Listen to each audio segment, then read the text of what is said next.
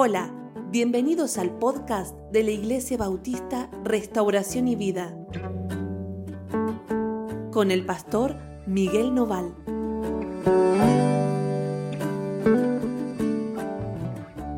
Bueno, hola, ¿cómo están? Dios los bendiga muchísimo. Estamos contentos de estar juntos. Hoy compartiendo un nuevo devocional, una nueva reflexión. En Génesis estamos hablando de Abraham, de la vida de Abraham y de la relación entre Abraham y Cristo. ¿Por qué hablamos de Abraham y Cristo? Bueno, porque nuestro tema del año es Cristo en nosotros, esperanza de gloria. Eso quiere decir que estamos intentando ver a Cristo en la vida de las personas y ver a Cristo en nosotros. Y para esto estamos estudiando cómo Cristo operaba en la vida de Abraham. Y el pasaje de hoy tal vez es el más importante tal vez el más importante o uno de los más importantes eh, en la relación entre Abraham y Cristo. ¿Está bien? Así que vamos a leerlo. Está en Génesis capítulo 14. Vamos a leer desde el versículo 17 hasta el versículo 24. Génesis 14, 17 al 24. Solo para que lo recuerdes, hemos puesto a, a tu disposición eh, un cuadernillo devocional donde puedes anotar, donde puedes escribir las ideas del devocional. Hay dos, dos grandes partes en cada día. Una es qué dice el pasaje y la otra es eh, qué aplicación puede tener para mi vida. Y es importante, vamos a decir, trabajar con esto a causa de que si estamos reflexionando sobre la escritura no es para saber más, no es para ser más inteligentes, no es para eh, entender mejor las cosas, sino es para poder vivir aquellas verdades que descubrimos en la Escritura y que nos van a cambiar la vida y el camino con Dios y para poder entender cómo caminar con Él. Está bien, así que eh, si te sirve, usalo. Yo estoy seguro que te va a servir, eh, así que adelante. Vamos a leer. Vuelvo a repetir Génesis 14, 17. Dice, cuando volvía de la derrota de Kedorlaomer y de los reyes que con él estaban, salió el rey de Sodoma a recibirlo al valle de Sabe, que es el valle del rey. Solo para recordar, ¿se acuerdan que ayer eh, habíamos hablado de que Lot había quedado preso, había quedado cautivo de cuatro reyes que habían ido a atacar la región en donde Lot vivía, eh, habían ido a atacar a los reyes de Sodoma, de Gomorra, de Adma, de Seboim y de, de Bela, no sé si se acuerdan, eh, y junto con todo lo que les robaron a esos reyes que conquistaron, se llevaron a Lot. Y Abraham se entera de lo que pasa y va a ir a buscar a Lot, va a ir a rescatar a Lot. Y ayer hablábamos de cómo, así como Abraham va a rescatar a Lot, el Señor Jesucristo vino a rescatarnos a nosotros. Ahora, cuando vuelve Abraham, habiendo recuperado a Lot y a todas las cosas que estos reyes se habían llevado, eh, va a encontrarlo en el camino cuando vuelve este hombre, el rey de Sodoma. El rey de Sodoma lo salió a recibir. ¿Está bien? Y va a recibirlo y va a querer congraciarse con él. Pero junto con, con el encuentro con el rey de Sodoma, aparece otro personaje que también va a salir a recibir a Abraham, que se llama Melquisedec. Fíjense, dice versículo 18, entonces Melquisedec, rey de Salem y sacerdote del Dios Altísimo, sacó pan y vino y le bendijo diciendo, bendito sea Abraham del Dios Altísimo creador de los cielos y de la tierra. Y bendito sea el Dios altísimo que entregó tus enemigos en tu mano y le dio a Abraham los diezmos de todo. Este encuentro es un encuentro muy, pero muy especial y muy particular. Muy particular. Este hombre Melquisedec es un hombre especial, es un hombre diferente, es un hombre distinto a los demás. Dice acá la escritura que él era el rey de Salem y además era sacerdote del Dios Altísimo. Salem significa paz, rey de paz. Y sinceramente, de alguna forma, Melquisedec se transforma en un personaje bastante misterioso. Cuando digo misterioso, porque después el libro de Hebreos nos va a decir que de Melquisedec no se conoce genealogía, que no sabemos de dónde venía, que no sabemos de dónde provenía, que no sabemos cómo es que aparece en la historia de Abraham. Y Melquisedec en realidad podemos ver, y, Hebreos lo dice, que es igual a Cristo. Y ustedes saben que no hay nadie igual a Cristo. Entonces, si es igual a Cristo y no hay nadie igual a Cristo, quiere decir que en realidad es Cristo. Está bien, ¿no? Medio enroscada la reflexión, pero es Cristo es el Señor. En realidad no se presentó como un ser humano encarnado, pero sí a través de este personaje. No sabemos nada de él, más que apareció acá en la historia y lo encontró Abraham y le dio pan y vino. Y vuelvo a decir, y esto es esencial, pan y vino. ¿Qué es lo que el Señor vino a darnos y entregarnos a nosotros? Su cuerpo y su sangre. Y cuando celebramos la cena del Señor, decimos que cuando comemos del pan y bebemos de la copa, estamos participando del cuerpo y de la sangre del Señor. Eso quiere decir que el Señor a nosotros también nos comparte su pan y su vino. Y lo está haciendo aquí con Abraham. Lo está haciendo anticipadamente con Abraham. ¿Por qué con Abraham? Porque de Abraham el Señor va a formar el pueblo que va a venir al que también le va a compartir su pan y su vino, ya eh, encarnado, el pan y el vino encarnado, que es Cristo mismo, pero que está anticipándoselo a Abraham y está entrando en este pacto con Abraham, donde el Señor le ofrece lo suyo y Abraham le va a ofrecer lo de él. Podemos ver aquí en esta relación entre Melquisedec y Abraham el encuentro entre el Señor y el, y el hombre, entre Dios y el hombre, entre el Señor y el que le cree, el hombre de fe. Y esto es muy importante para nosotros. ¿Cuándo podemos encontrarnos con el pan y el vino de Dios, con el cuerpo y la sangre de Cristo? Cuando creemos. Abraham representa la fe del hombre y Melquisedec representa el cuerpo y la sangre de Cristo, que viene sobre la vida de los que creen. Por eso este hombre, Abraham, es tan importante para nosotros y su historia es importante, porque en él podemos ver nuestra propia historia y el camino que debemos tomar en la vida, un camino de fe, un camino de esperanza, un camino de confianza ciega en Dios. No dice, no, eh, confianza ciega no es bueno. La confianza ciega te conduce por mal camino. Bueno, cuando vos pones confianza ciega en una persona, te conduce por mal camino, o en una cosa, o en un trabajo, en el dinero, o en lo que sea. Pero cuando vos confías ciegamente en Dios, jamás el Señor te va a defraudar.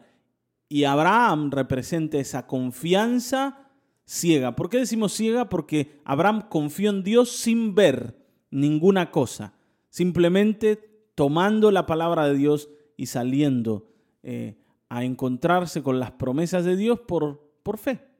¿Vamos bien? Espero que sí, espero que sí. Entonces, Melquisedec y Abraham se encuentran y Melquisedec saca pan y vino. Y esto es importante. El primero en ofrecer es Melquisedec. Melquisedec como sacerdote de Dios. Ustedes saben que el Señor es sacerdote. Ustedes saben que el Señor también es rey de paz. Por eso digo, aquí, aquí tenemos a Cristo. Y Él es el que nos ofrece primero su sacrificio. Es el Señor el que nos da gratuitamente o por gracia, como dice Pablo, nos da de su cuerpo y de su sangre. Y el Señor decía, mi cuerpo es verdadera comida, mi sangre es verdadera bebida. ¿Por qué decía eso? Está diciendo, cuando vos me creas, cuando vos recibas lo mío, de verdad vas a ser saciado, de verdad vas a ser lleno, de verdad en tu, tu vida vas a encontrar sentido. En tu vida vas a encontrar sentido cuando me encuentres. Y Abraham está encontrando a su Señor, el pan y el vino de Dios. Y lo bendijo, ¿no? Lo bendijo. Dice, bendito sea Abraham del Dios altísimo. Bendito sea Abraham de Dios, el creador de los cielos y la tierra, y bendito el Dios altísimo que entregó tus enemigos en tu mano. Melquisedec bendice a Abraham y Cristo bendice a los que creen. La escritura dice, Pablo dice, que el Señor nos ha bendecido a nosotros con toda bendición espiritual en los lugares celestes o celestiales en Cristo Jesús. Dios nos ha bendecido con toda bendición en Cristo Jesús. Cristo es nuestra bendición. Cuando nos encontramos con Él, nos encontramos con aquel que nos bendice, con aquel que nos abre las puertas, con aquel que nos protege. ¿Qué es esto de la bendición? Bueno, es esto. Es el, el, el tener puertas abiertas, el estar protegidos, el estar bajo el cuidado especial de Dios. Como Abraham, ¿ven? Dice, Dios entregó tus enemigos en tu mano. No es que Abraham lo ganó porque, porque era un hombre de guerra. No lo era. No lo era. No lo ganó porque era hábil o porque era inteligente. No ganó la batalla. No recuperó al sobrino y a todas las cosas que se habían perdido por su valor y su valentía las recuperó porque el Señor se las entregó. Se las entregó. Dios le entregó lo que era de estos reyes perversos, porque los conquistados eran perversos y los que conquistaron también. Y Dios le quitó a ellos y se las entregó a Abraham. Eso es lo que está diciendo. Le entregó a sus enemigos. Los sometió bajo Abraham. Y no hay forma de que esto haya ocurrido así porque esta gente era gente de guerra y Abraham iba con 300 y pico de criados, de gente que estaba acostumbrada a cuidar ovejas, a amasar pan, eh, a trabajar en el campo, a limpiar la casa, a cuidar chicos. Con esa gente Abraham le ganó un ejército de cuatro reyes. Entonces, no hay forma, si el Señor no lo hace por vos, no se puede. Y el Señor bendijo a Abraham y Melquisedec reconoce, Melquisedec reconoce esa bendición sobre la vida de Abraham. Y a causa de esto que Abraham recibe, el pan, el vino y la bendición de Dios, Abraham le dio, dice a Melquisedec, los diezmos de todo. Y acá aparece algo que es bastante controversial entre nosotros, el tema de los diezmos. Porque cuando hablamos de diezmos decimos, ah, no, ya se metieron con esto, no, no, no. Los diezmos no. Eh, la plata no se toca.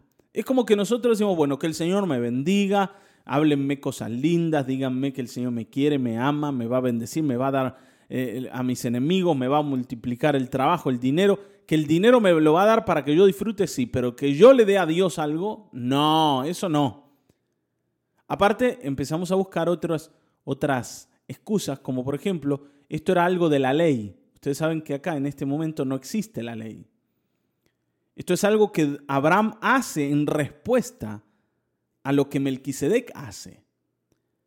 Y cuando vos ofreces algo y cuando vos diezmas algo, y cuando hablamos de diezmos no hablamos de dinero, ojo, hablamos de todo aquello que yo le ofrezco al Señor. Cuando yo reconozco al Señor a través de los diezmos, y la palabra diezmo significa 10 o viene del 10% de la décima parte, yo la reconozco como pertenencia de Dios a esa parte y se la entrego al Señor. Melquisedec acá representa para Abraham a Dios mismo, por eso Abraham le está dando los diezmos a Melquisedec, porque es aquel que representa para Abraham la autoridad que viene del cielo, entonces le está dando los diezmos. Eh, lo hace porque reconoce que en realidad todo lo que conquistó, todo lo que tiene, todo el favor, le pertenece al Señor, pero también como una respuesta al pan y al vino. ¿Y hoy por qué nosotros hacemos esto de diezmar? Vos sabés que nosotros diezmamos. ¿Por qué lo hacemos? Porque Cristo ha ofrecido su cuerpo y su sangre, no porque estamos siguiendo un mandamiento. No es ningún mandamiento. Vos sabés que yo nunca te lo he dicho esto así, vos tenés que hacer esto porque es una orden. Jamás. Siempre te he hablado de que vos vas a diezmar el día que te des cuenta que Cristo murió por vos. y que te ofreció, Él te ofreció su pan y su vino. Y entonces buscas el lugar en donde encontrás al Señor y a quien reconoces o donde reconoces que, que el Señor te ha llamado a estar y llevas tus diezmos. Ahora vos podés no estar de acuerdo y está bien, estás en tu derecho de estarlo, pero aquí la escritura es clara con esto y el ejemplo de Abraham tranquilamente es el ejemplo para nosotros. Así que imitemos la fe de Abraham, imitemos la confianza de Abraham, pero también imitemos el corazón de Abraham en su adoración al Señor. Ahora, ¿qué más hay que diezmar? Y el tiempo, y la vida, y todo. ¿Qué hay que ofrendar a Dios? De todo lo que yo tengo. ¿Por qué? Porque todo es de Él. Todo le pertenece. Cuando le doy el 10%, le estoy reconociendo también el 90% como su pertenencia. Solamente que ese 90% el Señor me lo permite disfrutar a mí. El Señor te da el 90% del tiempo y espera que le des ese 10 para Él. Ahora no estoy hablando de que saques un cálculo de cuántos minutos y segundos tiene el día o el mes o el año para darle al Señor exactamente eso. Estoy hablando de algo que tiene que ver con tu corazón, de que vos reconozcas que una parte de tu tiempo tiene que ser para el Señor que una parte de lo, de lo que tenés, de lo que recibís, tiene que ser para el Señor. ¿Por qué? Porque reconocemos esto del pan y del vino, del cuerpo y de la sangre. Es en respuesta al sacrificio de Cristo lo que hacemos y no a un mandamiento que tiene que ver con la ley. En la ley se ordenaba diezmar, sí, es verdad, pero en realidad el diezmo no es parte de la ley, sino es parte de la relación con Dios. Amén. Seguimos un poquito más. Dice entonces el rey de Sodoma, y acá aparece el otro. El rey de Sodoma representa el gobierno del pecado y de Satanás. Y vos decís, eh, bueno, pero ya dijimos que Babilonia representaba eso, que Egipto representaba eso. Sí, claro, son todas naciones que de alguna forma simbolizan el poder del pecado y el poder de Satanás. El rey de Sodoma es esta persona que también viene Abraham y le dice, dame las personas y toma para ti los bienes. Y, y fíjense, el rey de Sodoma le dice, bueno, devuélveme la gente y quédate vos con las riquezas que son nuestras, pero te las, te las damos. ¿eh? Disfruta de lo bueno que Sodoma te da. Disfruta de lo bueno que Gomorra te da. Disfruta de lo bueno que te da acá el pecado. Y esto que es nuestro, ¿no es cierto? Te lo vamos a dar y vas a disfrutar de lo que nosotros disfrutábamos antes. Y respondió Abraham, y fíjense, esto es muy importante, y respondió Abraham al rey de Sodoma. Y le dice, he alzado mi mano a Jehová Dios altísimo, creador de los cielos y de la tierra, que desde un hilo hasta una correa de calzado, nada tomaré de lo que es tuyo, para que no digas, yo enriquecí a Abraham, excepto, excepto, solamente lo que comieron los jóvenes y la parte de los varones que fueron conmigo, Aner, Escol y Mamre, los cuales tomarán su parte. O sea, Abraham le dice, mira querido rey de Sodoma, yo no quiero saber nada con vos ni con lo tuyo, porque no quiero que un día te levantes para decir, yo hice a Abraham más rico de lo que era. Lo único que voy a recibir es lo que Dios me da, pero vos no me vas a dar nada. De vos yo no quiero obtener ninguna cosa. Ahora, dice, lo de Aner, de Escol y de Mamre, que eran los aliados de Abraham, ¿se acuerdan? Bueno, lo que ellos quieran tomar es problema de ellos. Pero yo no quiero nada tuyo. Y acá Abraham nos está dando muestra de su elección otra vez. Abraham recibe de Melquisedec el pan y el vino, lo recibe con todo su corazón y lo agradece y lo reconoce, diezmando de aquello que había ganado. Pero de Sodoma y del rey de Sodoma, Abraham no quiere nada. Y vuelvo a decir, Sodoma representa el pecado, representa la corrupción, representa, eh, vamos a decir, la, la contaminación de la vida, representa todo esto. Y Abraham no quiere nada de Sodoma ni del rey de Sodoma. Y esto mismo es lo que nosotros debiéramos hacer en la vida.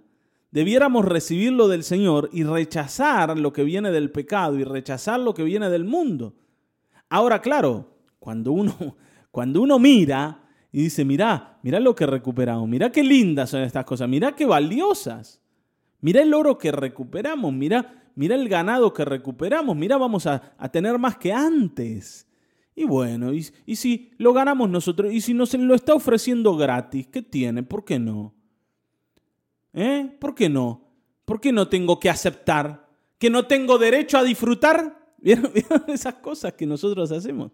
Hermano querido, vos tenés derecho a disfrutar, o podés disfrutar, no sé si tenés derecho, pero podés disfrutar. Pero, ¿qué cosa podés disfrutar de manos del rey de Sodoma o de manos de Satanás? ¿Qué cosa disfrutable hay de manos de Satanás y de manos del pecado? Disfrutable de verdad, está bien. En el momento, claro, es lindo. Todo, todo pecado en el momento es lindo. Si no fuera lindo, no lo haríamos. Pero ¿qué se puede disfrutar en serio? ¿Qué, ¿Con qué te puedes enriquecer? ¿Con qué cosa te puedes enriquecer si eso viene de manos de Satanás? No camines ese camino. Y mira a Abraham acá como alguien maduro.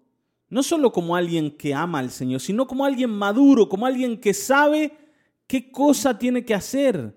Y fíjense, dice que esto él, él se lo había prometido al Señor. Señor, yo no me voy a quedar con nada que pertenezca a Sodoma. Habla de un hombre consagrado a su Dios, de alguien maduro, de alguien que sabe lo que le conviene, de alguien que busca el favor de su Dios, de alguien que busca la bendición de su Dios. Y fíjense que cuando él recibe de Melquisedec, está reconociendo en Melquisedec la mano de Dios, incluso más, a Dios mismo en él. Así que hoy recibamos de Cristo, pero rechacemos lo que viene de otro lado, porque nunca jamás vas a crecer con aquello que venga del pecado y de, del mundo y de Satanás. Y un día, un día si recibís de allí, un día se van a presentar Satanás, el mundo, el pecado delante tuyo para cobrarse. ¿Por qué? Porque van a decir, yo te enriquecí, ahora me debes yo te enriquecí y ahora me tenés que pagar. Lo que vos tenés te lo di yo, así que ahora no te podés escapar de mí. Ojo que esto ocurre. ¿Por qué Abraham rechaza la bondad, entre comillas, del rey de Sodoma? Para no quedar preso ni comprometido con esta persona. Y nosotros cuando recibimos de Satanás quedamos comprometidos con Satanás, porque él nos enriqueció y un día va a venir a decir, yo enriquecí a Miguel. Yo le di a Miguel lo que tiene, entonces ahora me pertenece el pago. Ahora me puedo cobrar. No seamos necios, seamos sabios. Ahora, lo que decidan los demás al lado tuyo es un problema. Yo no te estoy diciendo que vayas y le quites a Nera, Escolia, Mamre, lo que ellos quieran comer.